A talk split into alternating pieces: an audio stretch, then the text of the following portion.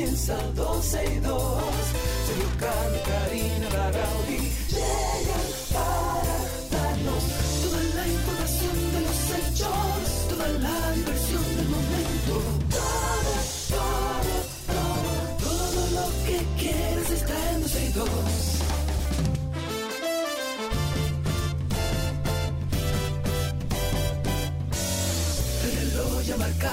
12, ya comienza 12 y 2. Sergio y Karina Larrauri llegan para darnos toda la información de los hechos, toda la diversión del momento. Todo, todo, todo, todo, todo, todo, lo que quieras está en Hola. Dos, tres, probando y en el estudio abren los brazos, lo que significa que estamos al aire. Esto, ustedes saben que el encargado de tecnología de este proyecto de 12 y 2 se llama Sergio Carlo. Y por consiguiente, como él no está, pues se nos hace eh, un poco más complicado. Cristi en cabina, nuestra querida flaca Cindy también, ayudándonos, Alam y todo el equipo. Yo desde Buenos Aires, Argentina. Bueno, y Rafa también, él hace lo suyo ahí, cuando, sí, de vez en cuando. Rafa, te quiero. uh, el problema es que ya está Shaley y es como que si fuera tú, entonces ya no te hacemos caso. A todos nuestros amigos de Twitter Spaces, qué bueno poder verlos por ahí nueva veces y un beso enorme por aquí. A Elaine Félix, que la veo por ahí, y a todos los que están conectados a través de Twitter Spaces, muchísimas gracias por acompañarnos desde ahora y hasta las 2.30 de la tarde. Empezamos el programa con muchísima algarabía, con felicidad, con agradecimiento para aquellos que han seguido la salud de nuestra querida Gaby, la esposa de Sergio Carlo.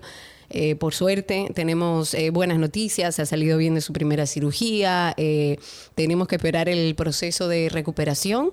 Nuestro amigo Sergio más tranquilo, más calmo, sin embargo, todavía donde tiene que estar, con su familia y esperando que todo esto avance de manera positiva. Amigos, desde aquí siempre eh, listos, prestos para cuidar el colmado en lo que tú estás allá resolviendo. Yo estoy en Buenos Aires, así que si ustedes escuchan algún grito, ah, pa- para que ustedes entiendan, si aquí, en medio de, este programa, están viendo un partido de, fútbol y meten un gol, quien sea, se oye en todo el vecindario. De hecho, eso fue lo que me levantó esta mañana. Estoy desde Buenos Aires, Argentina. Estaré hasta el más o menos el 30 de diciembre acompañándoles desde aquí. Pero para ponernos al día con todo lo que sucede en República Dominicana, algo que indiscu- bájale un chin, indiscutiblemente eh, es un tema recurrente que venimos hablando hace bastante tiempo. De hecho, hace algunas semanas estuvimos hablando con algunos familiares de desaparecidos que ahora anuncian que van a realizar una marcha este sábado, le hace mañana hacia la Procuraduría General de la República, donde van a demandar que le den respuestas a esos casos que aún no están resueltos de desapariciones involu- involuntarias y forzosas, que incluso muchos datan de hasta nueve años. Eh, Este grupo se va a reunir a las 4 de la tarde. Lo van a hacer de manera pacífica, eh, flaca, baja un poco la cama. Lo van a hacer de manera pacífica, tranquilos, en la intersección de las avenidas Winst- Winston Churchill y 27 de febrero, en el Distrito Nacional. Ahí, o sea, desde ahí van a partir hasta la Procuraduría. Anteriormente este colectivo, porque se ha armado eh, un colectivo en vista de todas las desapariciones que han acontecido en nuestro país, ellos habían convocado a una manifestación a esa misma hora en el monumento de Santiago, pero decidieron sumarse a la marcha en Santo Domingo y además de respuestas sobre sus parientes desaparecidos, ellos van a solicitar la asignación de fiscales a todos los casos que reposan en el Departamento de Personas Desaparecidas de la Policía Nacional, la dotación de recursos para estas investigaciones, porque... Señores, recuerden que cuando estábamos hablando con esos familiares de algunos de los desaparecidos en nuestro país, eh, la verdad es que las informaciones eran abrumadoras e incluso la senadora Farideh Raful había hecho eh, alguna intervención tratando de colaborar en vista de que el Departamento de Desaparecidos casi no cuenta con personal, no hay ninguna estrategia establecida, no hay ningún protocolo. Ellos tratan el poco personal de hacer lo que pueden, pero la realidad es que en vista de cómo funciona ese Departamento de Personas Desaparecidos de la Policía Nacional, difícilmente puedan de manera efectiva resolver cada uno de los casos. Pero además ellos están demandando la aprobación de urgencia del proyecto de ley de alerta Amber. Esto fue sometido eh, al Congreso Nacional por el diputado Orlando Jorge Villegas. Recordemos que hablamos con él en esa oportunidad. Eh, la intención de, este diputado por el PRM era eh, establecer esta alerta para personas con situaciones especiales. ¿En qué sentido? Eh, personas con temas de salud mental, personas con discapacidad, personas o jóvenes con síndrome de Down, con autismo. Era para casos especiales en ese sentido. Sin embargo, la última vez que hablamos con el diputado Orlando Jorge Villegas, él nos había dicho que eh, la idea era trabajar y ampliar esta alerta AMBER para todos los desaparecidos y que por lo menos exista un protocolo, algo que ayude a estos familiares a tener la esperanza de que existe por lo menos un protocolo para tratar de resolver estos casos. La aprobación de este proyecto yo creo que va a dotar a nuestro país de un sistema que hace falta, un sistema que va a permitir eh, que se involucren todas las instituciones de seguridad y la ciudadanía, incluso en la localización de los desaparecidos, que creo que es importante también involucrar a la, a la población en estos procesos. Y ojalá y esté llamado eh, el Estado le preste atención, porque seguimos con este tema de los desaparecidos. Eh, definitivamente no hemos obtenido, y los familiares así lo sienten, respuestas efectivas en torno a todas las desapariciones. Que tenemos una, dos semanas que no desaparece nadie, bueno, pero eso no significa que los que ya desaparecieron no existen. Sus familiares están esperando respuestas. Y continuando hablando de los desaparecidos, según el vocero de la policía, Diego Pesqueira, 55 personas que que llegaron a figurar como desaparecidos en el territorio nacional por más de seis meses regresaron a sus hogares o se pusieron en contacto con sus familiares. Escuchemos al mismo Diego Pesqueira hablar sobre esto somos notificados. La Policía Nacional tiene que estar constantemente eh, llamando porque eh, si no, se nos quedan en esa data de desaparecidos. Y de hecho, hemos nosotros contactado que más de 55 personas que figuraban todavía desaparecidas por 6, 7 meses, están en sus hogares o se comunicaron ya con sus parientes y o están fuera del país o abandonaron su relación familiar sentimental y iniciaron otra. O sea, que son temas eh, que eh, son complicados. Complicados, evidentemente son complicados, pero yo creo que si tenemos claro cuál es el procedimiento a seguir y además hacerlo de manera oportuna, porque usted va a la policía a declarar a una persona desaparecida y lo primero que le dice es, no, hay que esperar 48 horas, ni siquiera le toman eh, la denuncia, o sea, ni siquiera lo atienden y esas son y esos son dos días maravillosos en, en, el sentido de oportunidad para resolver cada caso. Y si existe un protocolo, yo creo que indiscutiblemente vamos a tener mejores respuestas. Seguimos como sociedad esperando la adecuación de la policía. Sabemos que ahí hay una situación de años y años que no será fácil resolver, pero yo creo que desde el Estado se tienen que hacer más esfuerzos y se están haciendo. Ojalá poder ver los resultados a fin de año para que esto no siga sucediendo. En otro tema, protección a testigos en la República Dominicana. En la Cámara de Diputados fue eh, depositado un proyecto de ley que está buscando proteger a funcionarios públicos y particulares que denuncien actos de corrupción administrativa y poder, a través del Estado, garantizarle, entre otras cosas, la confidencialidad de su identidad y de la información ofrecida e incluso, si es necesario, solicitar la protección policial. Esta iniciativa, que es de la autoría del vocero del bloque de diputados del PLD, Juan Julio Campos, fue depositado ahí en la Cámara Baja, eso fue el 15 de noviembre, y lo que se establece es que tiene como propósito aplicar el artículo 3 de la Convención Interamericana contra la Corrupción protegiendo a los funcionarios públicos y ciudadanos privados que cumplen con su obligación de ir a denunciar esa corrupción si tiene la información y las pruebas de que así es. Ojalá y esto pueda cursar en la cámara, en las diferentes cámaras y que podamos proteger a aquellos que tienen la valentía de decir, mira, esto es lo que está pasando.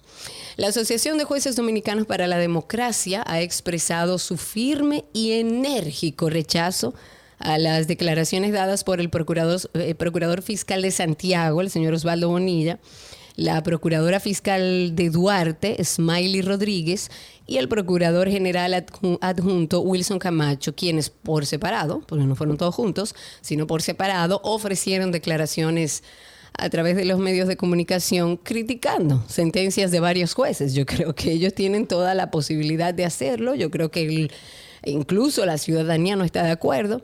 Eh, también es muy cuestionable el trabajo de los jueces, lamentablemente no se puede generalizar, pero el tema de los jueces en nuestro país está siendo cuestionado hace años. Eh, yo lo digo siempre, yo misma he vivido situaciones que son cuestionables, por repetir la misma palabra. Los fiscales criticaron las decisiones de algunos jueces que han impuesto medidas menos gravosas, como por ejemplo la garantía económica y hasta la libertad pura y simple a favor de imputados que están involucrados en casos muy graves. En el caso de Wilson Camacho, que es el titular de la PEPCA, él dijo que la jueza Yanivet Rivas, con la variación de la medida de coerción al general Adam Cáceres, Rafael Núñez de Asa y Rosy Guzmán, además de su hijo Tanner Flete, pretende que el Ministerio Público no haga grandes investigaciones. El tema aquí es que no solamente la sociedad está esperando que eh, las consecuencias para estos corruptos sean eh, más, las más duras posibles en vista de del descaro, del desfalco al Estado dominicano, por supuesto, en perjuicio de todos los dominicanos que están esperando servicios y con las cantidades que se han llevado esas personas, pues lo mínimo que espera la sociedad es que las consecuencias sean y que sean las más duras. Y entonces eso paralelo con un sistema eh, de justicia o más bien un grupo de jueces cuestionados, pues entonces se genera todo esto.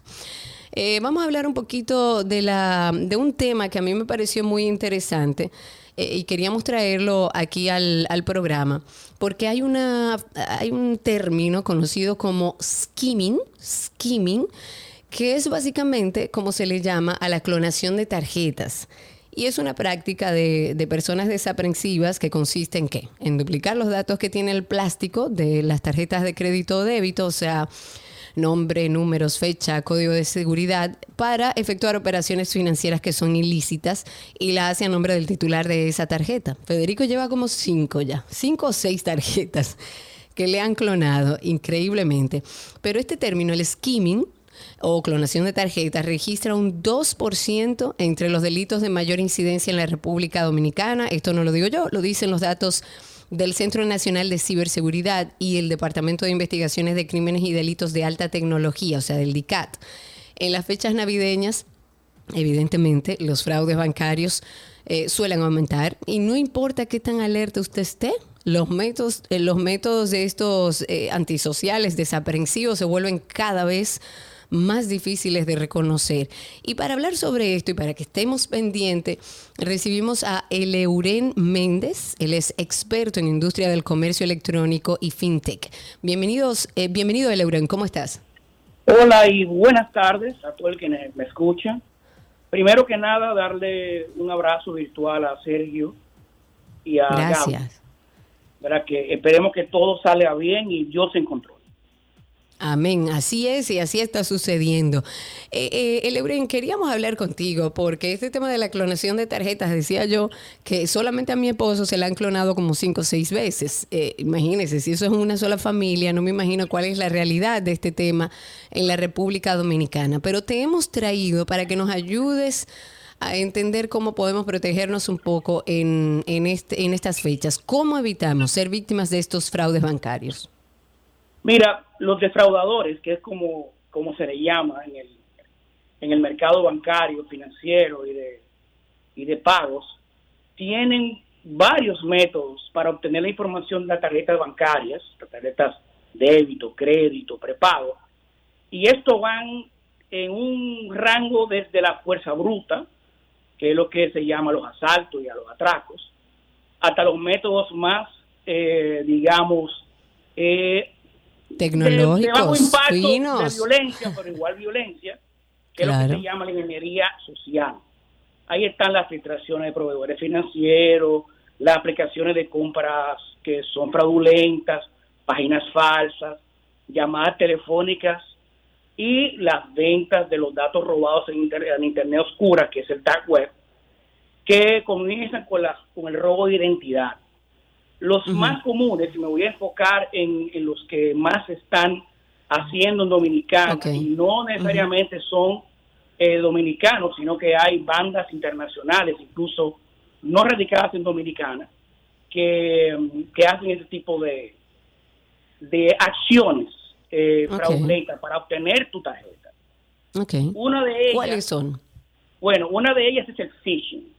Suena como pescar, pero es con P. Ujú. Y ahí es que te mandan, y yo mismo lo he visto últimamente muchas veces, te mandan un correo con, con la información de un banco, como si fuese el banco que te esté escribiendo, eh, y te mandan a una página o una página de alguna tienda que venda en línea con alguna oferta y te mandan un link. Y en ese link te piden toda la información de tu tarjeta y de ti, y eso alimenta ese, ese skimming o esa clonación. Claro, Y que nosotros aquí hemos hablado más mucho de eso, el Euren, y le hemos dicho, y a ver si tú estás de acuerdo, que jamás, bajo ningún concepto, clique encima de un enlace que le envíe nadie, ni el banco. Usted levanta el teléfono y llama a su oficial o llama al banco y le pregunta, mire, me acaban de enviar un mensaje, este enlace lo enviaron ustedes y confirme antes de hacerlo, porque esa es la manera, digamos, que, que más se utiliza. Y, y aparenta una forma inocente y si tú no tienes la cautela y digamos, como dice la gente, bajarle dos tonos a la velocidad y ser prudente, y ser prudente sobre todo, eh, te puedes evitar muchas cosas. Pero sobre todo esta práctica de phishing, que es una de las que alimentan el skimming o la clonación, son muy comunes y se dan mucho en todas las épocas del año. Pero en esta época del año, que orgánicamente y naturalmente la gente está más contenta, más desprevenida, con mucho dinero en los bolsillos, Relajada. relajada, con el espíritu navideño, es por, es por, y cuando se aumenta la cantidad de esos fraudes, porque la gente baja la guardia. Baja la guardia, yo creo que estamos muy mal acostumbrados a darle a todo, aceptar, aceptar, cliquear, van. O sea, hacer todo rápido sin percatarnos de lo que estamos haciendo, porque estamos automatizados. Entonces, es importante que tomemos el tiempo necesario, sobre todo en estas fechas, para, eh, si vamos a cliquear en un lugar, confirmar que es una in- información oficial. Se han reportado, eh, el Euren, eh, casos de dispositivos, a ver si tú nos ayudas a entender este caso, caso, casos de dispositivos que se colocan en los cajeros automáticos. ¿Cómo es esto y cómo puede uno evitarlo si es que puede? Mira, y te voy a hablar desde, desde el sombrero de un cooperador y un gerente de producto bancario en la parte de tarjeta de crédito y de débito. Esto es muy conocido por todos los equipos de seguridad de los bancos. ¿Qué son estos dispositivos? Hay varios, varios, varios tipos. Hay unos que son muy burdos y unos que son muy refinados. Dentro de los burdos están, le ponen una sobre una sobrepieza donde va la tarjeta en el cajero, la ranura, que la traba, ya sea con un hilo, con algo que se pega, traban la tarjeta y ponen un mensajito que dice, si su tarjeta se, se traba o se la traga este cajero, llame este número. Ese número, obviamente es un número eh, que está compuesto por alguien que no, no está en el banco para obtener su información. Eso es uno, eso es más burdo. Pero ya la tecnología se ha ido un poco más allá. Hay eh, piezas que se colocan sobre todo en la parte de encima de algunos cajeros que tienen hasta teléfonos celulares grabando constantemente todas las acciones que va una persona y hace. Y te graban desde el número de la tarjeta, te graban cuando tú en el teclado pones tu clave, que son bastante, bastante novedosos, pero están allí. Y muchas veces Ok. las personas con simple observar el cajero se da cuenta que hay algo como que no cuadra. Hay, ¿Y cómo, eh, el Euren? ¿Cómo yo me doy Sí, cuenta? sí, porque tú ves el cajero que tiene como un- tiene algo, una pieza o una apariencia diferente a los demás. Diferente, se nota. O sea, se nota, si yo tomo el tiempo de observar la ranura de ese cajero automático antes de ingresar mi tarjeta, puedo darme cuenta que de alguna manera está alterado. Claro, y lo más importante es, eh, sin menoscabar a las compañías o las tiendas que tienen cajeros automáticos de entidades financieras, es importante que nosotros, para evitar este riesgo, si no tenemos que ir a un cajero que esté muy alejado en la ciudad o en una carretera oscura o en un sitio que no vamos no vamos frecuentemente, lo evitemos. Lo evitemos. Obviamente todo ra- radica en la prudencia y en observar tu entorno. Y nadie que esté cerca de un cajero que te quiera ayudar, mira que yo te ayudo, que quiero que... Ah, mm, mm, para nada, no asuman, ni- mm, mm, no señor, no le permita a nadie, a nadie. Ah, mire, eh, caballero, señorita, señora, doña, muchachita. Yo le sea. ayudo, venga, doña. No, no, no, no, no, no, no, no, no, porque eh, así eh, es que te engañan, te- ahí está también en el área social, que te abordan de una manera tan, tan, como tan sana y tan chula. Tan y tan amable. Y ahí es que la confianza, como decimos los dominicanos, está el peligro. Claro, y una cosa, ¿no sería también más seguro para darle un poco más de herramienta a nuestros oyentes que en vez de utilizar cajeros, tal como dices tú, que no utilizamos habitualmente, pero también tomar en cuenta que si tenemos la posibilidad de usar un cajero que está dentro del banco, lo hagamos, porque asumo que es eh, imposible que entre ahí un desaprensivo a alterar el cajero. Digamos que es la medida eh, que uno recomendaría, pero obviamente el mundo y la vida está un poco más rápida. Claro. Los bancos, y gracias a Dios, han expandido sus redes de servicio electrónico, bancos, eh, sucursales en- eh, con horario extendido en plazas, eh, cajeros en muchos sitios. No es que no usen los cajeros eh, disponibles, no, deben de usarlo pero siempre hay que tener la- el cuidado de siempre observar su entorno, sobre todo en estas épocas donde, como dije inicialmente, bajamos mucho la guardia. No es que no pasa Claro. en el año eh, completo, pasa, siempre pasa, es muy conocido, pero siempre uno debe de observar, porque independientemente de que la interacción es, es electrónica, siempre uno como humano tiene que observar y no puede dejar Claro. la velocidad ni que nadie le ponga velocidad, porque aquí es muy común que el, el que te va a engañar te presiona de alguna manera o te ensalza, te endulza para que tú caigas. Y Claro. desafortunadamente El- el mundo cambió. Claro que sí. Elebren, para finalizar, imaginemos que estamos rápido, que cometimos el error, que hicimos todo rápido, que le dimos un enlace o entramos la tarjeta sin fijarnos en el cajero, si está alterado o no. ¿Qué hago si me sucede? ¿Cuál es el primer paso? ¿Dónde debo dirigirme? El primer paso es si un cajero o porque también no les mencioné que también está pasando que están colocando dispositivos así en tiendas, en los ¿Cómo famosos así? Pericón, POS terminales. Lo Oh. más importante es si se está dando, se está dando y aquí se está dando. Lo más importante, si te pasó, que ya bueno, me pasó, ni modo, no pude protegerme. Lo primero es reportar inmediatamente a su entidad financiera que todas tienen número de asistencia antifraude 24 horas. Es así. No, no espere, no, que yo lo llamo mañana, que lo llamo ahorita, que déjame ver si me llaman.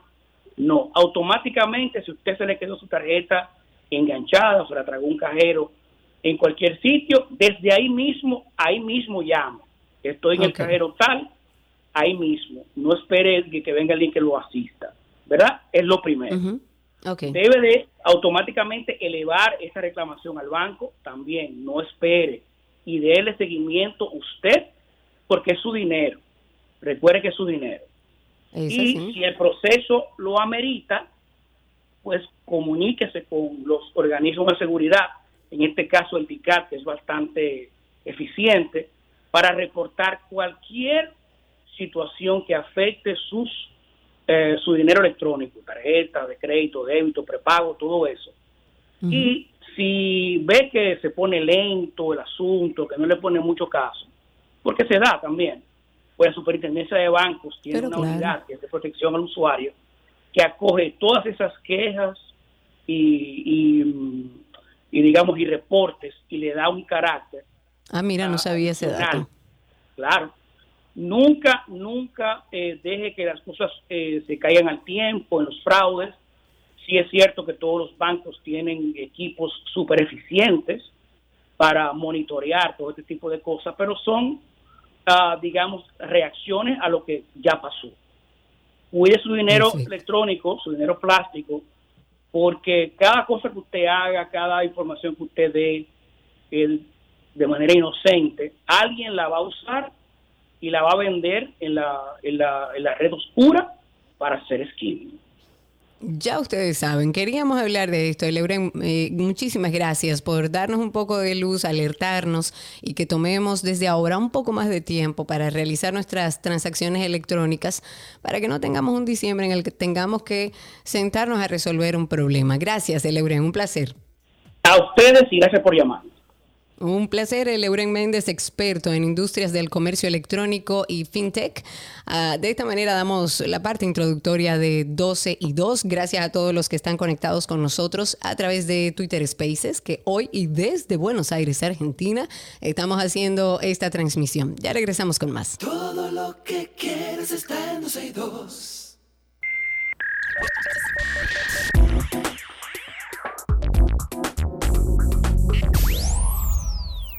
Aquí estamos en lo mejor de la web y traemos en el día de hoy seis novedades sobre Telegram. Aquellos que utilizan Telegram, nosotros hicimos un grupo por ahí como 12 y 2 que le hemos dado una abandonada enorme pero para el año que viene tenemos muchas promesas, pero vamos a tratar de organizarnos en todo lo que tiene que ver con digital. Pero hay seis novedades para aquellos que usan Telegram, ellos acaban de presentar esta nueva actualización de su aplicación que introduce, bueno, nuevas características, nuevas, nuevas funciones y en total son siete estas novedades que tienen que ver mucho con aspectos, bueno, desde la gestión de los grupos hasta los temas que son aplicables a los mismos o la posibilidad de tener cuenta en esta plataforma de mensajería instantánea sin disponer de tarjeta SIM. Y vamos a empezar por ahí. El registro sin tarjeta SIM. A pesar de que Telegram nunca mostraba el número de teléfono para los desconocidos y que los usuarios pueden gestionar quiénes pueden conocerlo y encontrarlo en la plataforma de mensajería, eh, avanza ahora al permitir disponer de cuenta en Telegram sin tarjeta SIM e incluso la posibilidad de iniciar sesión mediante números anónimos generados mediante una tecnología de blockchain para, mm, por una plataforma que se llama Fragment. Eh, es una forma de seguir trabajando en la seguridad y en la privacidad que siempre ha caracterizado a, mm, a esta plataforma de Telegram. También está otra de las novedades que es autoeliminar todos los chats. En el año, en el año 2013, eh, Telegram introdujo los mensajes que se autodestruyen, incluyendo también la posibilidad de, de, establecer como temporizadores de autoeliminación. Eso para que chats concretos, o sea, lo que nosotros elijamos, se borren pasado un periodo de tiempo. Te dice, bueno, en 24 horas se borra o después de leerlo se borra. Pues ahora puedes establecer un temporizador de autoeliminación para todos los chats nuevos, incluyendo los chats eh, con usuarios, con independencia de quien los haya creado. Usted decide cuánto va a durar ese mensaje eh, y qué acceso van a tener a ese mensaje. También hay un filtro anti-spam, que eso es una de las novedades que se están reforzando todas las herramientas de que disponen los administradores de los chats para mantenerlos limpios de spam. En el caso de grupos, por ejemplo, con más de 200 miembros, que aquello es caótico, se puede activar un nuevo modo agresivo para filtros automáticos de spam, que eso es maravilloso.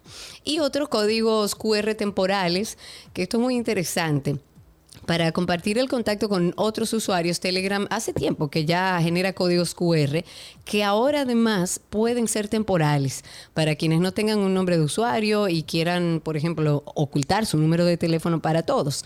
Y esto permite compartir el contacto sin la necesidad de conocer el número de la persona. O sea, tú creas tu código QR, lo envías y eso se autodestruye y no tienes que exponer tu teléfono ni tus datos personales. Otra de las opciones nuevas está la búsqueda de emojis en iOS. Esta opción ya estaba disponible para los que tenían el sistema operativo Android y ahora por fin pueden utilizarla los usuarios de iOS. Esto mediante un buscador que está ya en distintos idiomas incluso y permite localizar ese emoji que andas buscando. Lo que incluye búsqueda entre todos esos paquetes personalizados que existen de emojis. Alan Bourdieu, ve siéntate por favor en tu silla. Ve siéntate en tu silla. Gracias. Finalmente, rediseño de la gestión de almacenamiento en Android. Esto se trata de una opción que ya estaba disponible en este caso para iOS, pero ahora es al revés. Ahora está disponible para Android. Y también muestra la cantidad de espacio que utiliza cada chat en el dispositivo y de esta forma te permite como borrar de manera individual distintos tipos de archivos como fotos, videos, músicas, documentos, si ves que te está ocupando demasiado espacio en Telegram. Estas son las siete opciones, van a estar, están ya en nuestra página 12y2.com a través de nuestro usuario en Instagram y a través de Twitter. Todo eso usted busca 12 y 2 y le va a salir inmediatamente. Y ya que estamos hablando de la web, los voy a invitar a que vayan a la web, abran su buscador, el que utilicen, Safari, Google, el que utilicen y pongan Karina Larrauri Podcast o Sergio Carlo sin ese podcast. Y ahí le va a salir eh, todo el contenido que nosotros hemos venido trabajando desde la pandemia con este proyecto de podcast que se llama After Dark, donde hablamos de salud mental, donde hablamos de bienestar. Pero también hay, un, hay muchos temas que ahora para fin de año servirían de mucho. Hay uno en, en específico que ya está en nuestra plataforma, eh, estrenamos hace algunos viernes, pero yo creo que cabe perfecto para esta época del año que es cerrando ciclos. After Dark. Es una época donde debemos hacer una revisión de todas aquellas cosas que tenemos pendiente por hacer. Vamos a explorar un tema que mm, indudablemente yo creo que va con la época que estamos viviendo. A veces cuesta un poco ver lo que sucedió en el pasado y cuando cuesta regularmente es porque justamente no hemos cerrado ciclos. Y sobre todo lo podemos detectar viviendo nuestra vida en el presente, las cosas que se nos repiten, las estructuras mentales que se nos repiten y nos generan una interferencia o nos generan un malestar en nuestra vida son ciclos del pasado sin cerrar y que nos están interfiriendo. Estamos finalizando un año y es una buena oportunidad para ver qué ciclos aún permanecen abiertos en nuestras vidas y decidir cerrarlos de una vez. No podemos renovarnos en el presente si tenemos un pasado que de alguna manera nos, nos viene como persiguiendo, ¿no? Karina y Sergio, After Dark. Como ya les había dicho, es muy fácil encontrarnos. Pueden buscarnos en el buscador, valga redundar, como Karina Larrauri Podcast, Sergio Carlo Podcast o en cualquiera de las plataformas. Si usted ya es un ducho y escucha podcast hace mucho, pues entonces váyase a la plataforma que utilice y nos busca como After Dark. Y si no, se va a nuestra cuenta de Instagram que se llama así mismo, Karina y Sergio After Dark, y ahí hay un enlace que lo va a llevar directamente a los más de 70 episodios que hemos hecho para todos ustedes. Es un trabajo que venimos haciendo con la intención de aportar, de dar información para que empecemos a hablar de salud mental y dejemos atrás ese tabú de que no podemos enfermarnos o podemos enfermarnos de todo, menos de la cabeza. Eh, After Dark, así lo encuentran en Instagram y hasta aquí lo mejor de la web.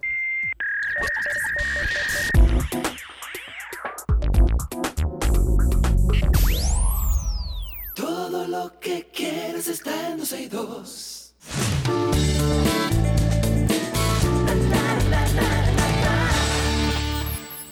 Aquí están las noticias de entretenimiento en 12 y 2. La cantante colombiana Carol G ha confesado durante una entrevista que no va a grabar con la artista británica Adele debido a la incompatibilidad de estilos musicales, eh, que existen entre ambas. Esta exponente urbana explicó que aunque admira a la intérprete de Someone Like You, entiende que no podrían realizar una canción juntas, como le ha ocurrido en otras ocasiones en la que ha tenido que rechazar algunas colaboraciones. Yo digo que a lo mejor quedaría súper interesante eso. Rita Wilson, la esposa de Tom Hanks, ha elegido al colombiano Sebastián. Yo tengo la mejor suegra del mundo, señores. Yo tengo sándwichito de miga, de todo, aquí jugo, agua. Gracias, Raca. Decía que Rita Wilson, que es la esposa de Tom Hanks, ha elegido al colombiano Sebastián Yatra para una nueva colaboración musical. Esta actriz y cantante de 66 años lanzó su nueva canción Till You're, eh, you, Are Home, que sirvió como tema principal de la película de Hanks, A Man Called Otto, e invitó a Yatra, señores, para hacer dueto con ella. La actriz estadounidense, señores, Vuelve el lío. Señores, vamos a tener juicio otra vez. La actriz estadounidense Amber Heard ha apelado oficialmente el fallo por el que fue condenada por un delito de difamación cometido contra el también actor Johnny Depp, al que concedió una indemnización millonaria. Según informa el diario de Los Angeles Times, el equipo de abogados de la actriz cree que se produjeron numerosos errores durante el juicio, como el hecho de que el juicio se celebrara en, Virginia y que el tribunal se negara a admitir como pruebas varias comunicaciones entre eh, Amber Heard y algunos médicos. Vamos a ver si empieza otra vez el juicio del siglo. En otra información de entretenimiento, el baile de Merlina Adams en la serie Wednesday, que me han dicho que está buenísima, no he podido verla, ha arrasado en redes sociales por su extrañeza con el inusual personaje y tiene su mérito porque la escena no fue rodada en las mejores condiciones. Según la actriz Jenna Ortega, durante la filmación de esta escena estaba enferma de COVID, aunque en ese momento ni siquiera lo sabía. Antes de acudir al set se había hecho un test y poco después de grabar dio positivo por coronavirus fue puesta en cuarentena y según pudo reincorporarse, pidió a los responsables de esta serie de Wednesday que regrabaran la escena. Pero la petición fue rechazada porque el calendario estaba muy apretado. Cambiar fechas de, de filmación es terrible. La actriz dice que la mañana de la filmación recuerda haberse sentido fatal, con un dolor intenso en el cuerpo y dificultad incluso para hablar y respirar.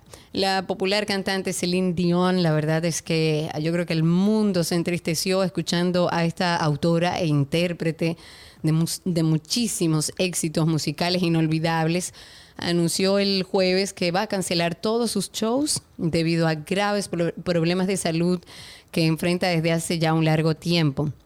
Esta artista canadiense anunció en un video que padece del síndrome de la persona rígida. Es una enfermedad muy rara, neurodegenerativa, que le impedirá continuar con sus conciertos, con sus giras. Y en un video que, bueno, hace ya días está circulando en redes sociales, hizo todo esto público. Dion tiene 54 años y eh, salió a revelar los motivos que la llevaron a tomar esta dolorosa decisión de poner fin a todas sus presentaciones por el momento y evidentemente no creo que pueda volver a cantar porque ella misma dijo que sus cuerdas vocales no le respondían de la forma adecuada. En otra información, Taylor Swift ha mencionado en diversas ocasiones la gran admiradora que es del trabajo del cineasta mexicano Guillermo del Toro. Y recientemente dijo que estaría encantada de intercambiar lugares con del Toro por un día. Esta intérprete se refirió al director como un verdadero genio y no paró de elogiar los grandes proyectos de distintos estilos que ha realizado en la pantalla grande. En varias ocasiones Taylor Swift ha comentado la gran inspiración que le provocaron las películas del cineasta e incluso ha dicho que sus películas favoritas son La forma del agua, que es un peliculón, y El laberinto del fauno, que también es otro peliculón. Si no la ha visto, véala. Dos adelantos de la nueva serie documental de Netflix sobre los duques de Sussex, que la vi el avión, por lo menos los tres primeros capítulos que están, ¿verdad? Pues ellos han sido criticados por supuestamente utilizar fotos de manera engañosa. Los trailers muestran imágenes de archivo y fotografías en las que el príncipe Harry y su esposa Meghan Ellos aseguran que fueron marginados por la familia real, acosados además por los medios de comunicación. Sin embargo, diferentes medios que analizaron las imágenes señalan que al menos tres fueron tomadas de eventos que no tenían nada que ver con la pareja. Es bueno ver este documental, a mí me parece muy valiente por parte de los duques eh, hacer esta exposición pública y, una de las cosas que decían ellos es, eh, todo el mundo ha contado nuestra historia, ha hablado de nuestra vida, menos nosotros. Y una de las cosas yo creo que más se resalta en este documental es la, lo intrusivo de los paparazzis allá y de lo difícil que fue para esta pareja vivir el asedio de los periodistas de los periodistas de entretenimiento. Véanlo, hay tres capítulos, seguirán saliendo, pero a mí me parece eh, adecuado que ellos hayan salido a dar su versión de los hechos. Y hasta aquí, eh, entretenimiento en 12 y 2.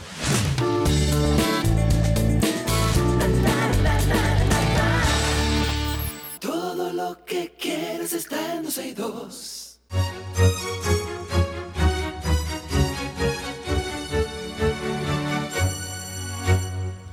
Estamos en nuestro segmento de arte y nos place recibir en cabina a Leonor García para que nos hable un poco de lo que viene por ahí con rock sinfónico. Leonor, bienvenida. Gracias, Karina. ¿Cómo estás? Muy bien, y un placer recibirte aquí con nosotros en cabina, saber que vas a ser parte de este rock sinfónico que la gente ya está esperando. Cuéntanos, ¿qué es rock sinfónico, Leonor? Eh, bueno, mira, rock sinfónico une eh, dos eh, vertientes de la música de una manera muy interesante, el rock y lo que son las cuerdas de la, de la orquesta sinfónica, bueno, de la Filarmónica de Santo Domingo. Y la verdad que se convierte en algo tan interesante y tan mágico eh, que la verdad que no se lo pueden perder. mañana estaremos ahí en el Teatro Nacional, en la sala Eduardo Brito, a las ocho y media de la noche. Imperdible, imperdible. ¿Quiénes van a estar ahí contigo, Leonor? O sea, ¿cuál es el grupo que va a estar presentándose en Rock Sinfónico? Tenemos un grupo súper talentoso y la verdad que yo muy feliz de poder eh, compartir escenario con ellos nuevamente, después de tanto tiempo. Eh, está Estará con nosotros Héctor Aníbal, Max Martínez, Ben Hiraldo, eh, Omar Enríquez, Eddie Alba. Por supuesto por Amaury Sánchez y también Pero tenemos ay sí tenemos un invitado especial también Iván Carbucia eh, guitarrista sumamente talentoso de nuestro país, que también estará acompañándonos mañana. Genial, me encanta. ¿Nos puedes dar un adelanto, Leonor, de cuáles canciones, por ejemplo, tú vas a interpretar, eh, para que la gente vaya con una idea de, lo que va a haber ahí en Rock Symphony? Bueno, no, tampoco queremos dar mucha información, ¿verdad? Que sea un poquito sorpresa, pero bueno, mira, la verdad que em, eh, vamos a hacer temas de los 80, de los 90. Hay otros temas también ya más actualizados, por supuesto. Eh, mira, te voy a decir, yo voy a hacer una canción que yo canté hace un tiempo ya con Amaury que se llama Tonight is what it means to be young. Te voy a dar esa. sí, es la verdad una canción súper divertida de cantar, de interpretar y em, la verdad que se convierte en algo tan chulo también poder hacerlo con una banda súper maravillosa de rock y a la misma vez con la, con la Filarmónica de Santo Domingo. Leonor, y si yo te pido que me cantes un pedacito a capela, ¿es un atrevimiento de mi parte? No, eso es para mañana, ya eso sí para mañana. Ay, Dios. Ok, esto va a ser el 10 de diciembre, o sea, mañana es única presentación, ¿verdad, Leonor? Sí, única presentación. Única presentación mañana en la, en la sala Eduardo Brito del Teatro Nacional a las 8.30 de la noche. Un grupo de artistas maravillosos a disfrutar de este rock sinfónico. ¿Pueden comprar las boletas dónde, Leonor? En Huepa Tickets y en eh, la boletería del teatro. Quedan poquitas, por lo que tengo entendido, así que los que todavía quieran ir, pues por favor, eh, hagan la diligencia ya. Sí, señor. Recuerden que pueden comprarlo a través de Huepa Tickets eh, en línea para que no tengan que salir de su casa, pero si no, en todos los lugares de SCN, léase Supermercados Nacional, Jumbo, puede comprarla físicamente. Reitero, 10 de diciembre, que eso es mañana, Sala Eduardo Brito, Teatro Nacional, 8.30 de la noche. Leonor, qué placer estar contigo. Me debes un pedacito de la canción. Para la próxima, sin falta. Los esperamos por allá. Allá estarán, seguro que sí, no se pierdan este rock sinfónico. Leonor García es parte de los artistas que estarán presentándose mañana 10 de diciembre. Hasta aquí Arte en 12 y 2.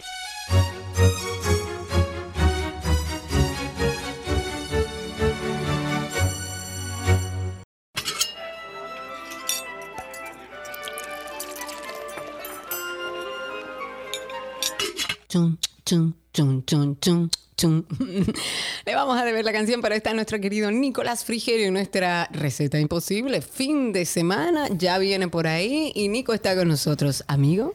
¿Qué haces, loco? Estoy desde Buenos Aires, cerquita de tu tierra. Mira vos. Mira vos, mira vos. Yo me imagino que tú vas a ver el partido hoy, porque tú como uruguayo tampoco puedes ser como mala onda. Eh, te digo la verdad, ¿quién juega hoy? No, estoy perdidísimo con el mundial. Hoy juega Argentina. Ah, no, pero hoy hay que ponerse, bueno, no sé si tanto como ponerse, pero, pero sí hay que hinchar por, por la albiceleste. Claro, por la albiceleste que está y jugará hoy a partir de las 3 de la tarde en República Dominicana, 4 de la tarde creo que en, en Buenos Aires. Amigo, ¿qué preparamos hoy? Estamos en ensalada de Navidad. Bueno, vamos a preparar eh, una ensalada que además de para la época navideña me gusta muchísimo para, para cualquier momento y es una ensalada de papines que va además súper bien con todo lo que es carnes, eh, sobre todo carnes asadas eh, y, para esta fecha pues cae, cae muy bien. Perfecto. Em, Los papines, para aquellos que no saben, es bueno que tú le digas cuáles son. Son, bueno, son papitas, pero chiquitas. Exacto, son papas chiquititas, porque yo la conocí no hace mucho, ojo. Bueno, eh, a ver, Nicolás, tú también se, yo no. También se puede hacer, no, no, yo sé, yo sé. Ah, también se puede hacer con, papa normal, lo único que la vamos a cortar, pero los papines, eh, para mí tiene dos características muy ricas. Una, que, la piel es eh, muy sabrosa, y a mí me gusta mucho la piel de la papa.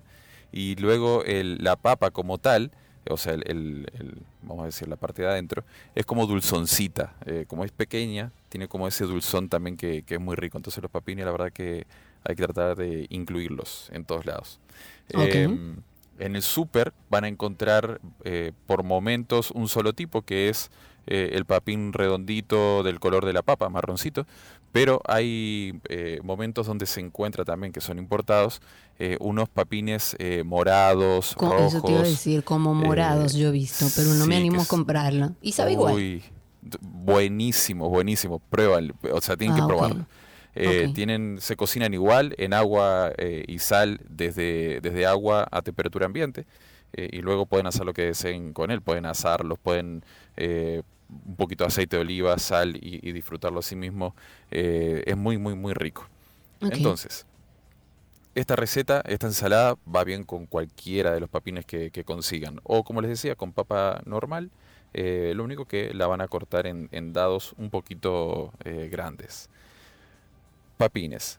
Cuando llegan del súper, lo que vamos a hacer es que los vamos a lavar un poquito. Eh, no se pelan, obviamente, no, no, se pongan a pelar esos papines, porque si no van a estar eh, tres, navidades. Pero ni las grandes la pelo yo ya. no, por eso.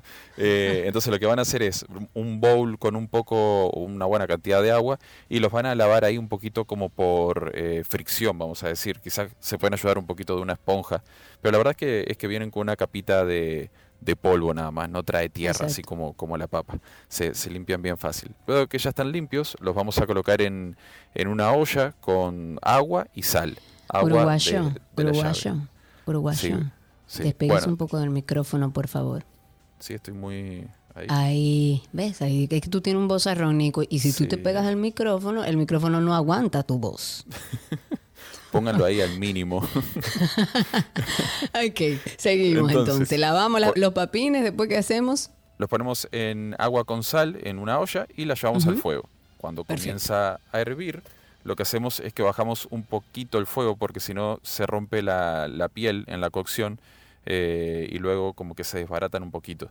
Bajamos un poquitito que hierva, eh, que hierva a borbotones pero más controlado. Y lo vamos chequeando normalmente les toma unos 15, 20 minutos, pero van pinchando con algo y cuando ya están bien suavecitos, eh, pues nada, los retiran del fuego y los dejan eh, fuera del agua a que se enfríen a temperatura ambiente. Mientras se hace todo esto, vamos a asar vegetales. Yo muchas recetas las doy con vegetales asados. Y la verdad es que yo en mi casa suelo tener vegetales asados listos en la nevera. O sea que a quien le guste eh, utilizarlos eh, con asiudad, asiudad, Bueno. ¿A qué? Eh, con, seguido. muy seguido, exacto, exacto. A mí también se me complica, muy seguido. Sí, exacto, muy seguido. lo que vamos a hacer es preparen bastante cantidad y los guardan en, en la nevera. Duran siempre un par de semanas sin problema.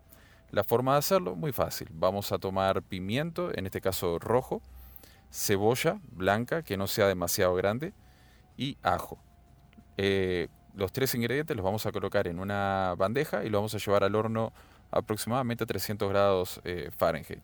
Esto, el tiempo va a depender de cada vegetal y, de, y del tamaño que tengan, pero normalmente siempre el pimiento está primero, se va a ir dorando por todos lados, lo vamos a ir volteando la cebolla eh, va a estar en, segundo lugar y el ajo por último.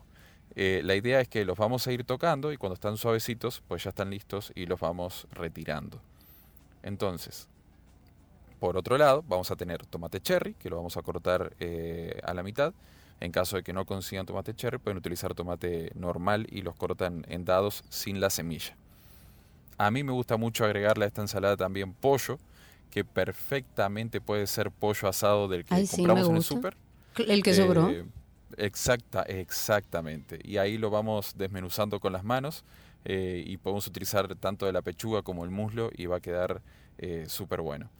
Sour cream, cilantro y si le queremos dar un toquecito picante, podemos utilizar sriracha o, que no se consigue tan fácil, chipotle, que también le va a dar, además de picante, un sabor riquísimo.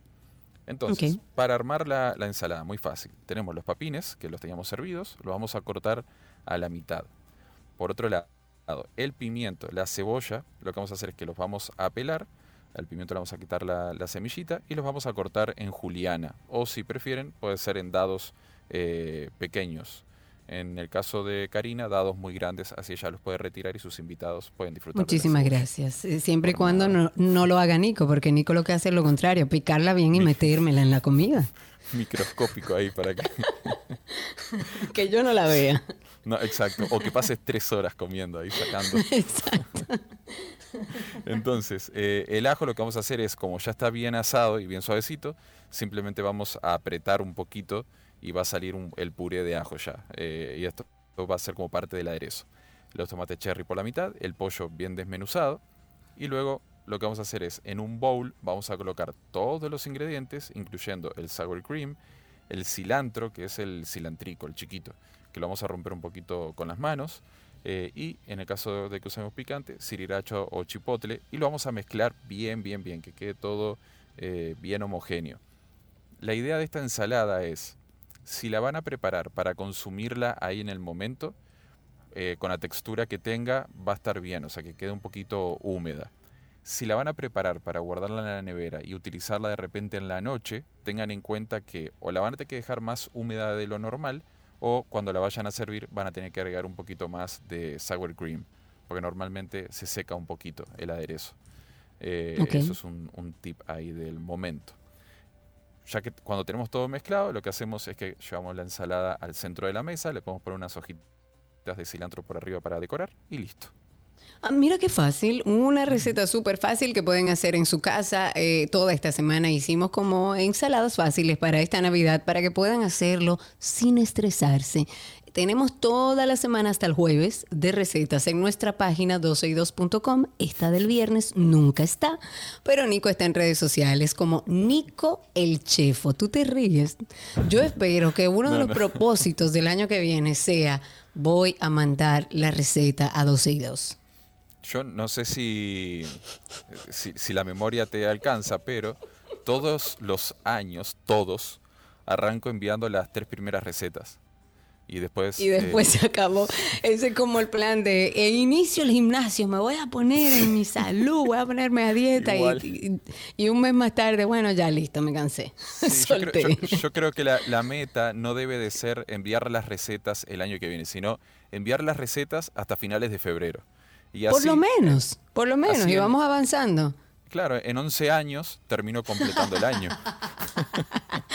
ya tú lo calculaste y todo.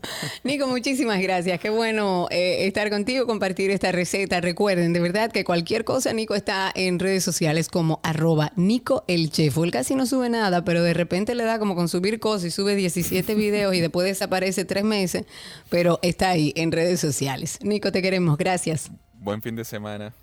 Igual para ti y hasta aquí nuestra receta imposible de la semana.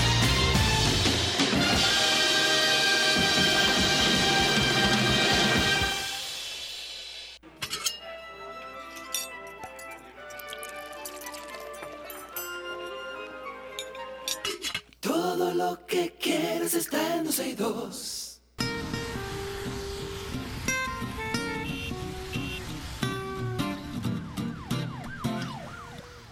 Estamos ya abriendo este espacio para mm, compartir con ustedes a través del 809-562-1091, 809-562-1091 como nuestro teléfono en cabina y hoy desde Buenos Aires estamos también en vivo a través de Twitter Spaces, que voy a empezar con una que nos alegra la vida, una que su risa es contagiosa y qué mejor forma de cerrar este viernes escuchando a nuestra querida Clara Bird.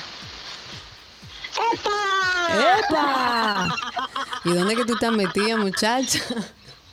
Tú sabes, mi carro. Mira, Karina. ¿Qué haces, loca? Dime. Te escucho. Contame, contame, ¿cómo está el clima? Aquí no estamos congelando. No, acá, acá esto es el mismísimo infierno. Esto es una cosa que yo no te puedo explicar. te quiero, Clara. Señores, el calor, o sea, yo dije que soy la caribeña que viene a Buenos Aires y no, verano en Buenos Aires, eso no es nada, yo soy caribeña. Esto es una cosa que yo siento que me voy a derretir completa. Es más, si ustedes oyen un sonido por ahí raro, que no es parte de... Son dos abanicos que tengo puestos, dos. No sé qué es, yo creo que aquí la humedad, hay algo distinto. Además, aquí las temperaturas llegan a 40, 41, que es raro verlo en República Dominicana. O sea que un día como hoy, incluso yo estando en Buenos Aires, envidio a aquellos que están en Santo Domingo con ese frente frío, con temperaturas frescas, vientito y una supuesta y un supuesto invierno que están viviendo. 809-562-1091, cuéntenos cómo está la calle, cómo está el tránsito, cómo anda el circo. Mientras tanto, comentar que luego de la variación de medida de coerción a imputados de distintos casos de corrupción que hemos venido leyendo, eh, pasarán de medida de coerción a arresto domiciliarios. Eh, pues ciudadanos del Gran Santo Domingo han considerado que lo mismo deberían hacer con el ex procurador de la República, Jean Alain Rodríguez. Los casos de corrupción, Antipulpo, Coral, Coral 5G, Medusa, han sido objeto de variación en la medida de coerción a la mayoría, por lo menos, de los respectivos imputados. Sin embargo, al ex procurador aún se le mantiene sin variación luego de cumplir el tiempo estimado de prisión preventiva, a lo que los ciudadanos, no sé cuáles son esos ciudadanos, pero hay ciudadanos que han expresado a través de medios de comunicación que ya es tiempo de que sea enviado a su hogar. Si a los otros eh, que también estaban en prisión lo enviaron a su casa, ¿por qué no lo hacen también con Jean Alain? Vamos a ver qué opina la audiencia. ¿Usted opina que deberían darle, o más bien, cambiarle la medida de coerción al ex procurador Jean Alain Rodríguez? Cuéntenos al 809-562-1091. 809-562-1091. Y esto porque hay mucha gente que piensa que cuando se varía la medida de coerción se acabó el juicio. No. Estas, o sea, estos eh, acusados van a ser procesados, van a tener su juicio. Lo único que en lo que eso sucede estarán con medidas de coerción distintas, unos en su casa, unos con grillete, unos con impedimento de salida, pero harán su proceso judicial como si estuvieran también con prisión preventiva. 809-562-1091 es el teléfono en cabina. Son las voces en tu mente.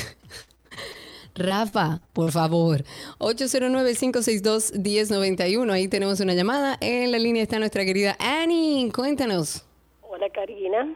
¿Cómo estás? Hola, Annie. ¿Todo bien y tú? Que tenga un feliz viaje y que, y que gane, tu, y que gane el equipo que tú desees. Que Dios te oiga por, la salud mental de mi familia. Mira, eh, con relación al procurador, por default, él va para afuera porque ya se cumplieron los 18 meses. Eso no hay ni que pedirlo, que deje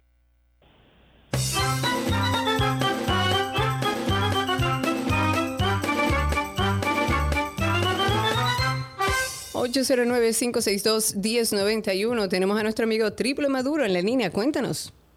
¿Cuánta falta me hace yo usando este método ortodoxo, eh? bueno, a veces, a veces pasa.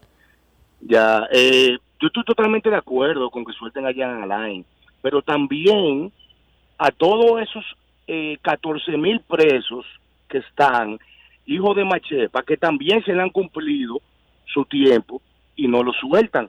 O aquí la justicia tienen años. y dinero. Eh, usted tiene razón, una buena pregunta. Y a los 14 mil presos de hijo Machepa también. Topa afuera.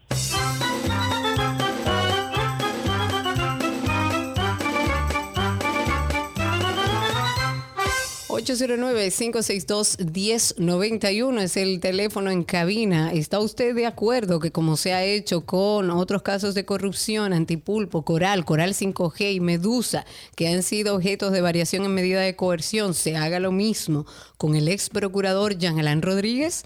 809-562-1091 es el teléfono en cabina y en la línea tenemos a Miguel. Adelante Miguel, cuéntanos. Hola Karina, quiero preguntar, ¿qué ha pasado con la magistrada Jenny Berenice? ¿Fue que la mandaron a callar de arriba? ¿Por qué? Ah, no suena por ninguna parte, ni da declaraciones, ni se le ve en las audiencias de esta gente que están soltando. ¿Qué ha pasado con la magistrada Jenny Berenice? Que alguien diga, ¿Dónde está Jenny Berenice? Jenny Berenice, llámanos, hombre, a ver dónde está, pero ella está también eh, metida en todo este proceso, me imagino que de investigación. Vamos a ver que, dónde está Jenny Berenice. ¿Qué dice ahí Seleni? Está en la línea. Cuéntanos, Seleni. Pues yo no estoy de acuerdo porque lo que hizo Jan Alan fue demasiado perverso. Eso que están soltando ahora fue lo que Jan Alan debió someter hace mucho tiempo a la justicia para que no hicieran lo que hicieron. Exactamente, usted lo ha dicho.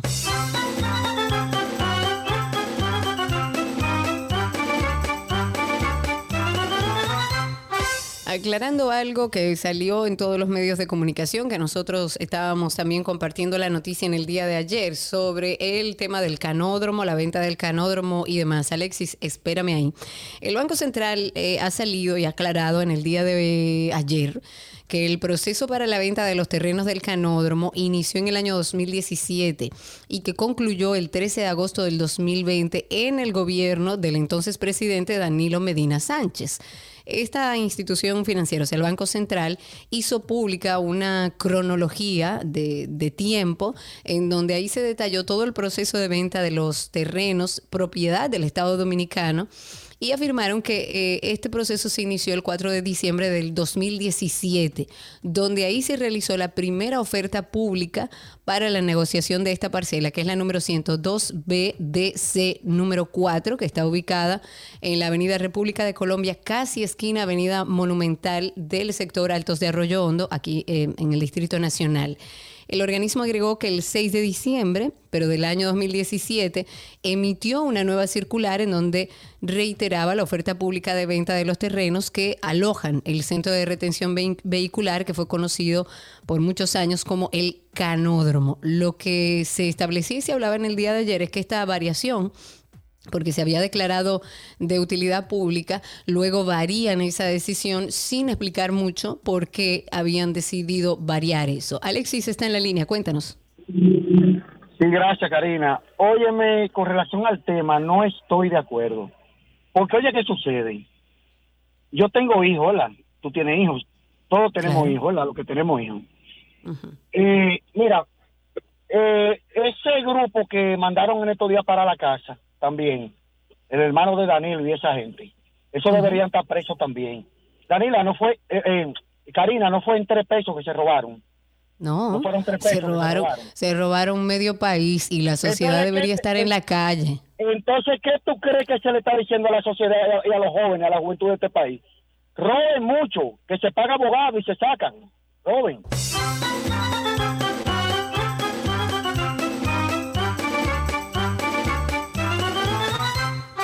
Me voy con Twitter Spaces y en Twitter Spaces tengo, voy a empezar con F de Trainer, que lo tenemos ahí hace un momentito. Amigo, habilita tu micrófono, te escuchamos al aire, cuéntanos. F de Trainer, F de Trainer, ahí está, cuéntanos. Adelante, adelante, adelante, vamos argentino ahora. En argentino, tenemos que hablar en argentino. Ay, correcto, que en Argentina esos pibes deben salir adelante. Dios te oiga. claro, claro. Bien, eh, primeramente dos cosas. Uno, Diana Line, ya sabe que lo llama para que vea su Netflix. Número dos, eh, para, hablando de juegos, eh, estamos hablando de 70 millones de dólares, una cápsula de esto viene de Bloomberg. Microsoft va a adquirir la empresa Activision, una empresa que desarrolla los juegos llamados Call of Duty y World of Warcraft. Esto implica que el monopolio de los juegos va a quedar solamente con Microsoft y PlayStation. La FTC está vigilando esto porque puede provocar solamente que los jugadores tengan que usar esa plataforma. Esto es una pequeña cápsula y que tengan buen retorno. Muchísimas gracias, F de Trainer, siempre con las cápsulas interesantísimas. Me voy en Twitter Spaces también con Fran Julio, que está con nosotros. Fran Julio, quita el mute a tu micrófono y te escuchamos al aire. Buenas tardes, ¿cómo están? Todo bien por aquí. Óyeme, eh, Licey Campeón, sobre todo. Eh, mire, mire, mire, usted quiere, pero, pero venga acá. Alan debe estar brincando, pero yo no. Mire lo que le voy a poner.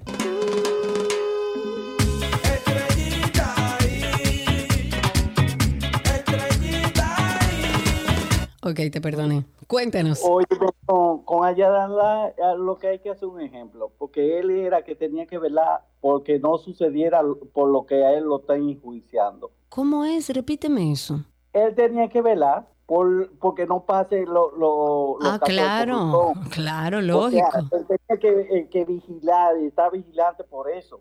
Y él, eh, y él fue uno de los que cometió... Eh, o sea, él no solo no protegió que no se robara del erario público, sino que también lo hizo, según las declaraciones del Ministerio Público. 809-562-1091 es el teléfono en cabina. Tenemos también a través de Twitter Spaces a nuestro amigo Joaquín. Adelante, Joaquín, cuéntanos. Vamos a ver que se está conectando nuestro amigo Joaquín a través de Twitter Spaces.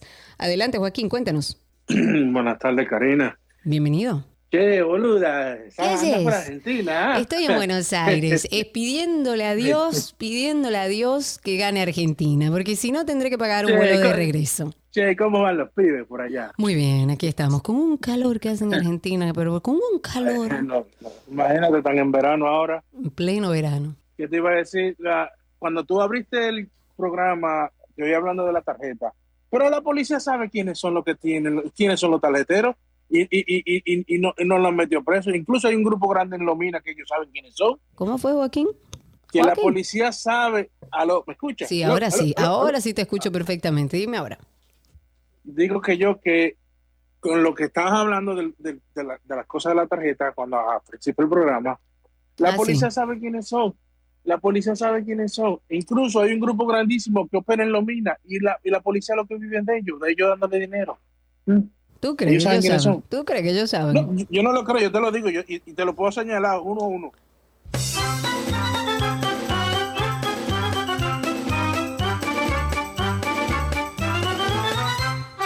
Circula en redes sociales un video donde se observa a un hombre bastante enfurecido y se ve cómo destruye los cristales de una guagua de transporte público con un soporte de vehículo. En este video se ve a este individuo quebrar esas ventanas de vidrio de la guagua con un tubo de metal. Luego pasa a la parte frontal del vehículo y también rompe el cristal delantero.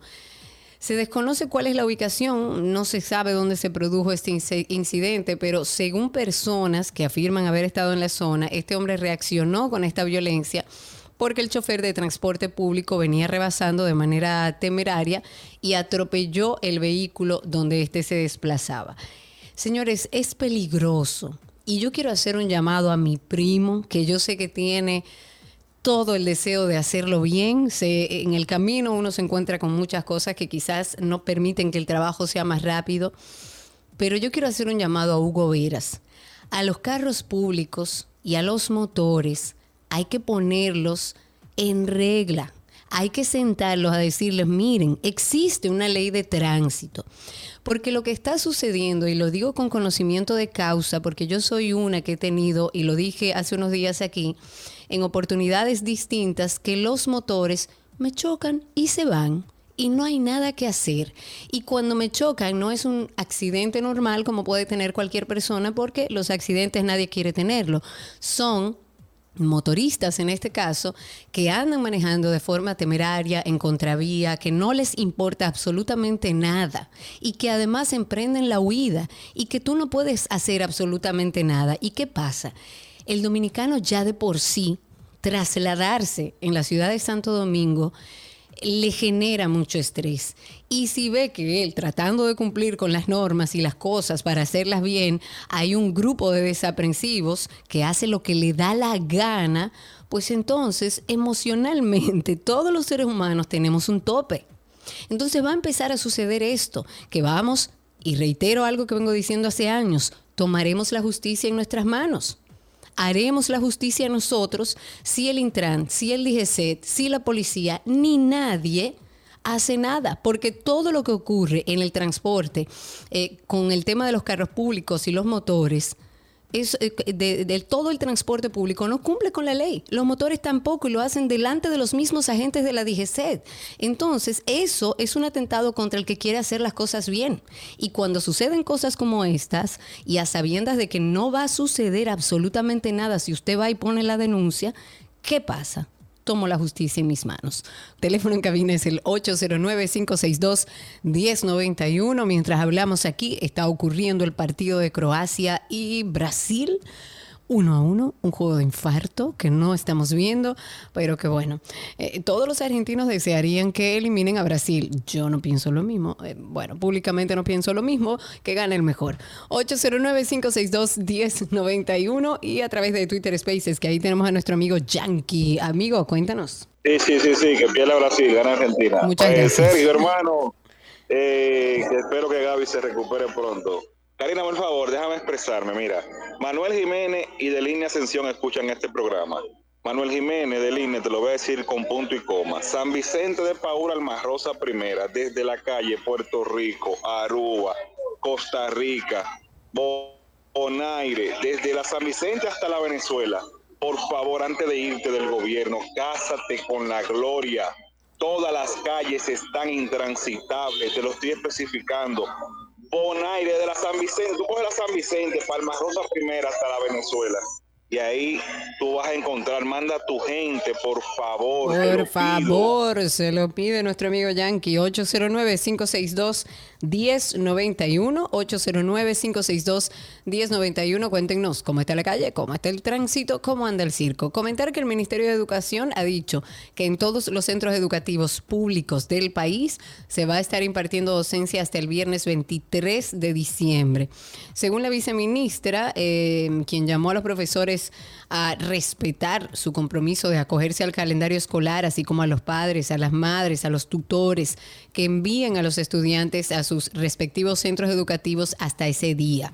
El ministerio dijo que el asueto navideño inicia el sábado 24 de diciembre y termina el 10 de enero y que ese día se reinicia la docencia en todos los centros educativos. 809-562-1091 es el teléfono en cabina y recuerden que hoy desde Buenos Aires estamos en vivo a través de Twitter Spaces. Por ahí ustedes pueden escucharnos en vivo y también pedir ser hablantes para por ahí participar con nosotros. Eh, hay un tema con el regulaciones de vehículos pesados también que el director ejecutivo del Intran, Hugo Veras, y el presidente de la Federación Nacional de Transporte Dominicano, Ricardo Los Santos, sostuvieron este jueves una reunión con los representantes de diferentes sindicatos para anunciar la fiscalización de vehículos pesados que violen la zona de acceso restringida de la ciudad. En ese encuentro, Hugo Veras anunció que a partir del 2 de enero del próximo año, el organismo que dirige va a iniciar a tomar medidas necesarias para evitar que los camiones violen la medida en la zona restringida. Yo también quisiera sugerirle, yo creo que a, nosotros nos falta, y cuando digo nosotros digo los dominicanos, pero aquellos que manejan vehículos pesados, nos falta educación real. Hay personas que no saben utilizar los carriles de las distintas avenidas. Y a mí me pareció eh, muy didáctico, por ejemplo, cuando venía del aeropuerto hasta San Isidro, donde estoy en Buenos Aires, Aquí en las avenidas y en las eh, carreteras utilizan donde están los elevados que, atraviesan esas autopistas o puentes peatonales que atraviesan esas, esas carreteras y autopistas, ellos ponen unos letreros inmensos en dibujos, como diría mi marido, a PDB, a prueba de boludo, donde usted está gráficamente pintado dónde va cada tipo de carro y a qué velocidad se permiten cada uno de los carriles. Por ejemplo, hay tres carriles. El carril de la izquierda, usted puede, aquí en Buenos Aires, andar a 130 kilómetros por hora en el carril del medio y no pueden andar vehículos pesados. En el carril del medio no me acuerdo, a, tantos kilómetros por hora y tampoco pueden ir vehículos pesados. Y entonces en el lado derecho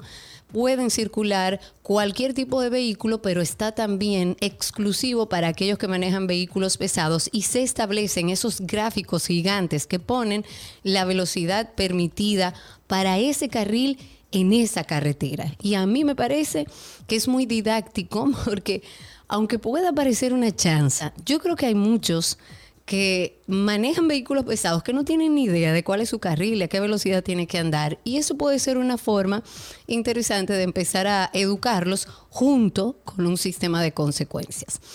Eh, hasta aquí dejamos tránsito y circo. Se nos quedaron algunas personas a través de Twitter Spaces, pero a todos muchísimas gracias por participar con nosotros. Hasta aquí tránsito y circo.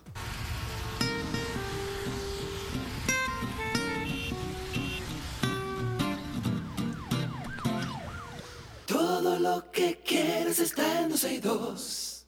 Let's go, let's go.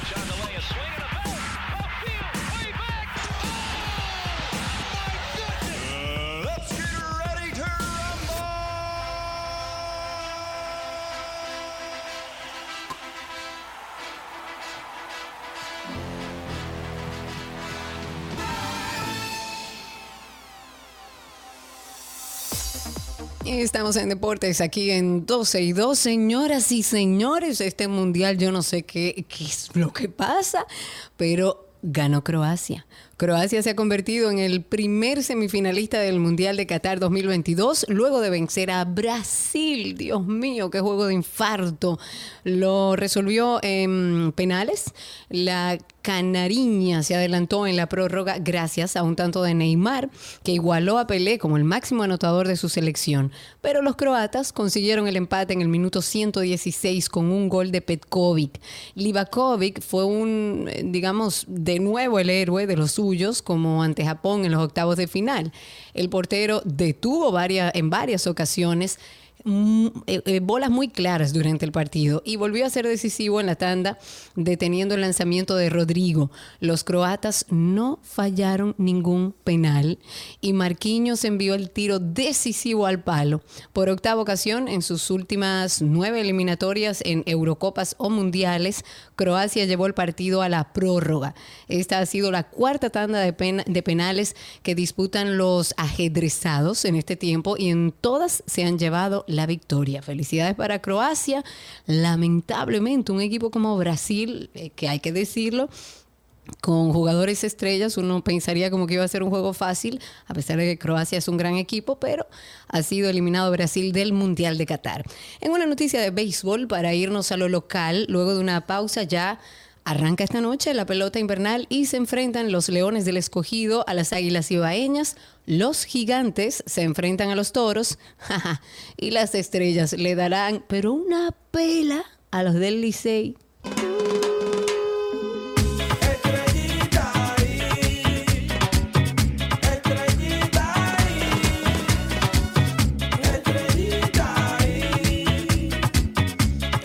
Bueno, señores, a desearles suerte a todos los equipos, no solamente a las estrellas orientales, que evidentemente es mi equipo, sino a todos.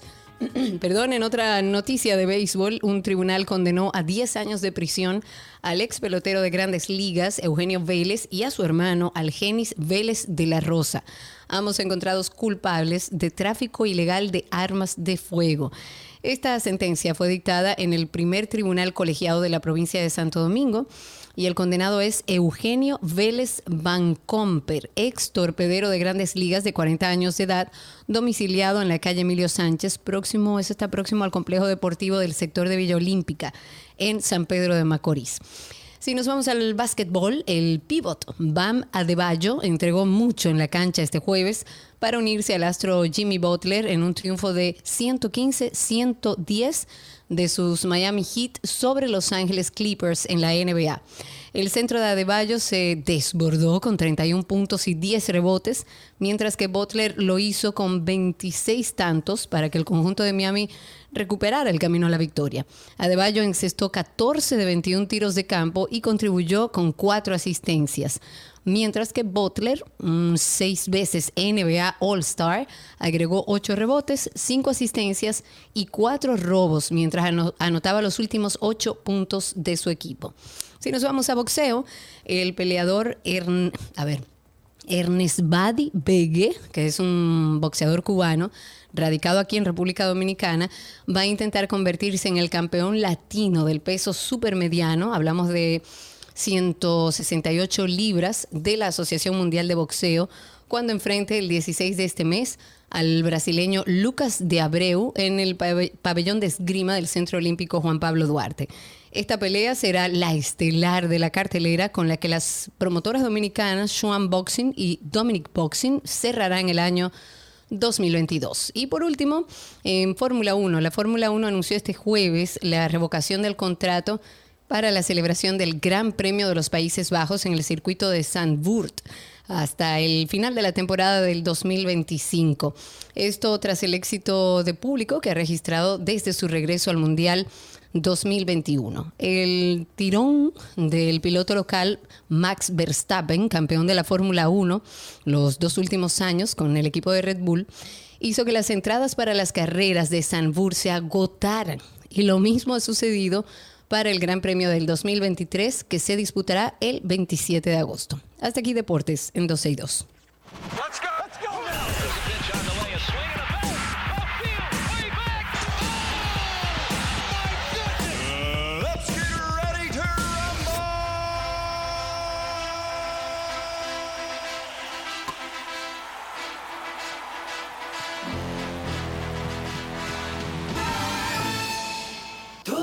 Lo que quieres está en 12 y 2.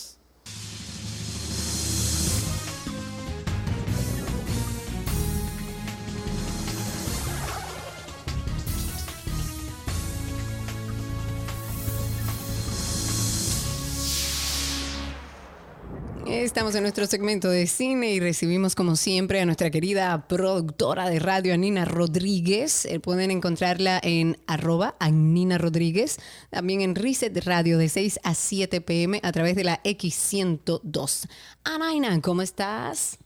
Hola, Cari, ¿cómo estás? Qué bueno saludarte, qué bueno conversar con ustedes. Estoy aquí escuchándote hacer los comentarios sobre Brasil y cayó el mío. Yo siempre, siempre ah, ¿tú siempre apostaste a Brasil? Sí, no, pero, lo he hecho toda la vida. O sea, recuerda que, que por lo menos yo, yo sé que, que tú tienes tus eh, tus eh, Mis conexiones argentinas.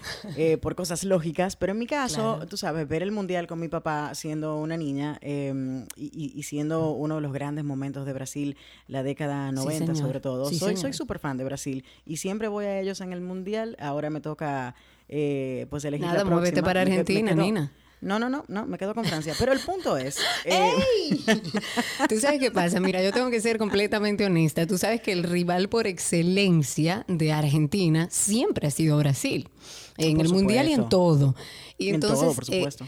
A mí me da mucha pena que Brasil haya sido eh, ya descalificado o eliminado del Mundial de Qatar porque la verdad es que esa gente da un muy buen fútbol. Pero si te hablo desde la emocionalidad de esposa de un argentino, te digo. No, no, yo sé, no, yo sé, me consta, me consta, sobre todo porque de haber ganado Brasil serían el, el y, de ganar Argentina en, un ratito, pues estarían enfrentándose en semifinal y ahí se definiría pues la superioridad del fútbol sudamericano, ¿verdad? Claro. por así decirlo, por lo, menos durante estos cuatro años, bragging rights, le dicen los gringos, derecho a, a, lucirse, la verdad, a echar cosas, para no decir la otra palabra que usamos acá. Pero, pero sí, el fútbol es así y la verdad que fue un tremendo partido. Croacia es una selección eh, fuerte, importante, subcampeón del mundo actualmente, eso era de esperarse. Yo le estaba rogando a todos los cielos que, que no llegara a penal porque sabemos lo que Croacia puede hacer en un penal, pero eh, así fueron las cosas y eso es lo que hay. No me sorprende, no, no me siento triste, así es el fútbol, pero eh, nada, esperar cuatro años más y ver qué sucede. Por ahora, vamos a Francia, campeón actual. Yo voy a Argentina y vamos a ver qué pasa. eso Después hablamos. Vamos a ver qué pasa, correcto, correcto. Si no, si no, Hablemos vamos, de cine. vamos a ver. Hablemos entonces de cine. Estábamos hablando, Nini, pero perdona que te interrumpa, te voy a variar a lo mejor el orden, pero hace un momentito hablábamos de Wednesday y mucha gente me ha hablado muy bien de esto. Ah, tremenda serie. Mira, yo, yo les comentaba a ustedes que, que, iba a ver la serie y que les iba a dejar saber qué tal me iba. Exacto. Eh, la semana pasada no pude comentarles, no pude estar con ustedes, tenía unos compromisos un poco complicados en viernes navideño, pero em, la realidad es que Wednesday a mí me ha encantado. Primero porque a pesar de que, de que muchas personas se mantienen fijados con la nostalgia de la familia Adams de los años 90 que conocimos, que es adorable también, y, y los fuertes personajes que fueron, por supuesto, Angelica Houston como eh, como Morticia y, Raúl Juliá, a quien perdimos en el, papel de Homero, eh, nos encontramos con una visión un poco más distorsionada, diferente, pero es Tim Burton, entonces eso no me sorprende en lo absoluto. Eh, sí tenemos una Wednesday una Wednesday de, ascendencia latina. Eh, su padre, Luis Guzmán, que interpreta a Homero, el padre en la serie, no en la vida real, obviamente, pues le da un poco de validez al hecho de que Jenna Ortega eh, sea latina. Utilizan muchos elementos resaltando la cultura, sobre todo mexicana, em, dentro de la serie. Y a mí me parece que que ha sido una serie fantástica porque Burton ha tenido la oportunidad de jugar, de regresar a lo que a él le gusta, a la oscuridad. Y de hecho, yo comentaba con Miguel, eh, mi, mi marido, que es interesante ver cómo dentro de la propia serie Burton hace pequeñas declaraciones, statements. Recuerda que él duró un tiempo muy largo trabajando para la casa Disney y Disney es mucho color, Disney es algo muy brillante y, y esa amistad entre el personaje de Wednesday y el personaje de Enid, que era su compañera de cuartos, toda la, todo el color de Enid y toda la falta de color de Wednesday, pues te daba la impresión como que él tenía su vida dividida, partida en dos. Aquí está todo lo que representa Disney, toda la alegría, toda la efervescencia, todo el color, y este soy yo. Eh, podemos ser amigos, pero me, quiero quedar con mi lado oscuro. Y fue lo que demostró. Presentó una serie, primero una, una serie Coming of Age, donde nos enfocamos en el personaje adolescente, que es Wednesday Adams en este momento, donde tiene problemas con sus padres, sobre todo con su madre. Hay una relación un poquito distante entre ellas dos, eh, por supuesto, es muy normal. Y el hecho de que él puede jugar con estos elementos. En algún momento dije en el programa, estaba conversándolo con Sergio la última vez que estuve por allá, que yo decía que de, lo poco que había visto, creo que había visto apenas un par de episodios y alguien había comentado en Twitter el hecho de que no le gustaba la, la parte de que eh, de que eh, Pugsley o Pericles, como le conocemos en español, eh, sea víctima de bullying y que, y que Wednesday o Merlina, perdón, Karin, fuera precisamente eh, que tuviera un problema con su familia, porque esa familia siempre se ha llevado muy bien. Pero recordemos que las Merlinas que habíamos conocido en historias anteriores eran más jóvenes eh, y en el momento que fue adolescente casi nunca vimos interacción entre esa Merlina que interpretó por última vez Cristina Ricci en la segunda parte de Los Adams, casi no interactuó con sus padres mientras fue adolescente porque estaba en un campamento de verano. Ahora la vemos interactuar en el día a día y ella ser quien salva a su hermano constantemente y me parece que es una dualidad de lo que pudo haber experimentado el propio director cuando era un adolescente. Yo creo que nunca hemos visto a, Tim Burton exponer esta parte de él eh, en alguna película y me parece que es interesante ver que quizás él fue víctima de bullying, y lo refleja con el personaje de Pericles, y proyectar haber querido querer sido tan oscura y tan perdón, tan oscuro como el personaje de Merlina, que era valiente y defendía entonces a ese Pugsley al que le hacen ese bullying. Entonces, sí, son muchos elementos interesantes en una historia sumamente divertida. No, no pueden buscarle nada más que una serie de misterio adolescente tipo Scooby-Doo eh, donde esta chica va descubriendo pistas y cosas para darse cuenta de que algo grande está pasando dentro de ese pueblo y en esa escuela la que ella está asistiendo. Y la verdad es que a mí me pareció muy divertida, me la terminé muy rápido, es una serie genial acaba de romper el récord también de la serie en inglés más vista en Netflix, la mayor cantidad de horas vistas, superando a Stranger Things inclusive en, esos, esas semanas iniciales. O sea que sí, la, la, serie ha pegado bien fuerte y la gran mayoría del público le ha dado el aval 100%, a pesar de las críticas que ha recibido por parte de los, de los críticos. Eh, que hacen su trabajo día a día. Pero sí, la serie es muy divertida. Yo me la disfruté un paquetón. ¿Cuántos capítulos tiene? recomiendo a todo el mundo. Ocho capítulos, es cortita. Son ocho días, que son ocho. Mejor aún. Ocho capítulos. Es cortita, es muy divertida, cada capítulo es de una hora.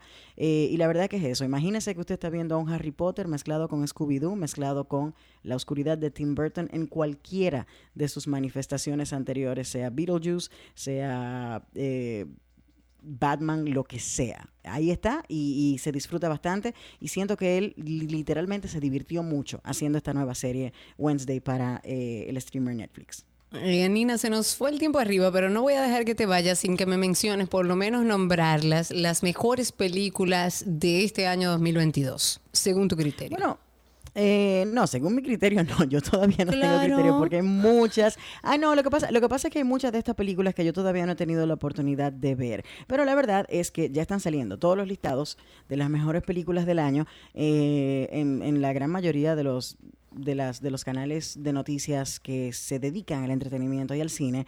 Em, pero la recomendación va precisamente porque esta es la temporada que usted va a tener quizás un poco más de tiempo para ponerse a, ver estas películas, películas como Tar, que está protagonizada eh, por Kate Blanchett. Eh, he escuchado maravillas de esta película, no la he visto aún, estoy loca por verla. Eh, películas como The Fablesman, The Fablemans, que si mal no recuerdo es de Steven Spielberg, em, y, obviamente regresa a su amor por el cine y, y mostrarnos todas esas cosas. está The Batman, que ya sí tuvimos la oportunidad de verla este año, la colocan algunos críticos en el tope como parte de lo mejor del año. Está la película Bros, que recibió un backlash terrible, aún así la colocan como una de las mejores del año. Y em, la película Navalny, por ejemplo, es otra que están recomendando. Está también Holy Spider. Em, I Wanna Dance with Somebody, que es el documental de Whitney Houston. Una, ah, no lo he visto yo. Está por ahí, búsquenlo, búsquenlo, de verdad que sí. Eh, Vengeance Turn Every Page y The Musical es, la, es el top 10 de la crítica eh, de la gente de Variety específicamente. Pero la recomendación está porque va a empezar ya a salir todo el que está nominado para la temporada de premios de películas y este es el momento de aprovechar y comenzar a verlas para que ganen tiempo antes de que anuncien las nominaciones al premio Oscar, que ustedes saben que son ya en el mes de marzo y casi casi están anunciando quiénes van a estar nominados. Así que aprovechen y empiecen a ver estas películas que están recomendando como lo mejor del año porque probablemente sean las más nominadas y de aquí saldrá definitivamente la mejor película del año. y eso es importante, caerle arriba. Anina, muchísimas gracias. Siempre un placer tenerte aquí. Un abrazo para ustedes, cuídense mucho y nos escuchamos pronto. Así será, Anina Rodríguez está en redes sociales como arroba Anina Rodríguez, está en Reset Radio de 6 a 7 a través de la X102.1 y hasta aquí cine en 12 y 2.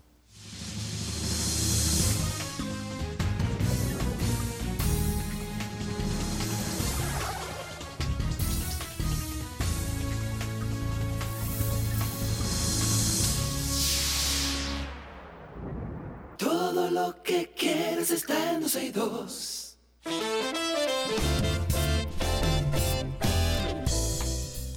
Despedimos 12 y 2. Gracias a todos los que nos han acompañado en el día de hoy a través de nuestra página en vivo, a través de Twitter Spaces. Gracias. Vamos a estar desde Buenos Aires, Argentina, algunos días transmitiendo en vivo. Estamos agradecidos sabiendo que la salud de nuestra querida Gaby, esposa de Sergio Carlos, va en franca mejoría. Para aquellos que han preguntado, está y estará algunos días en cuidados intensivos, pero el pronóstico es bueno. Estaremos el lunes aquí, si Dios quiere, ya con Sergio Carlo en cabina y compartiendo con nosotros. Será hasta el lunes y buen fin de semana para todos.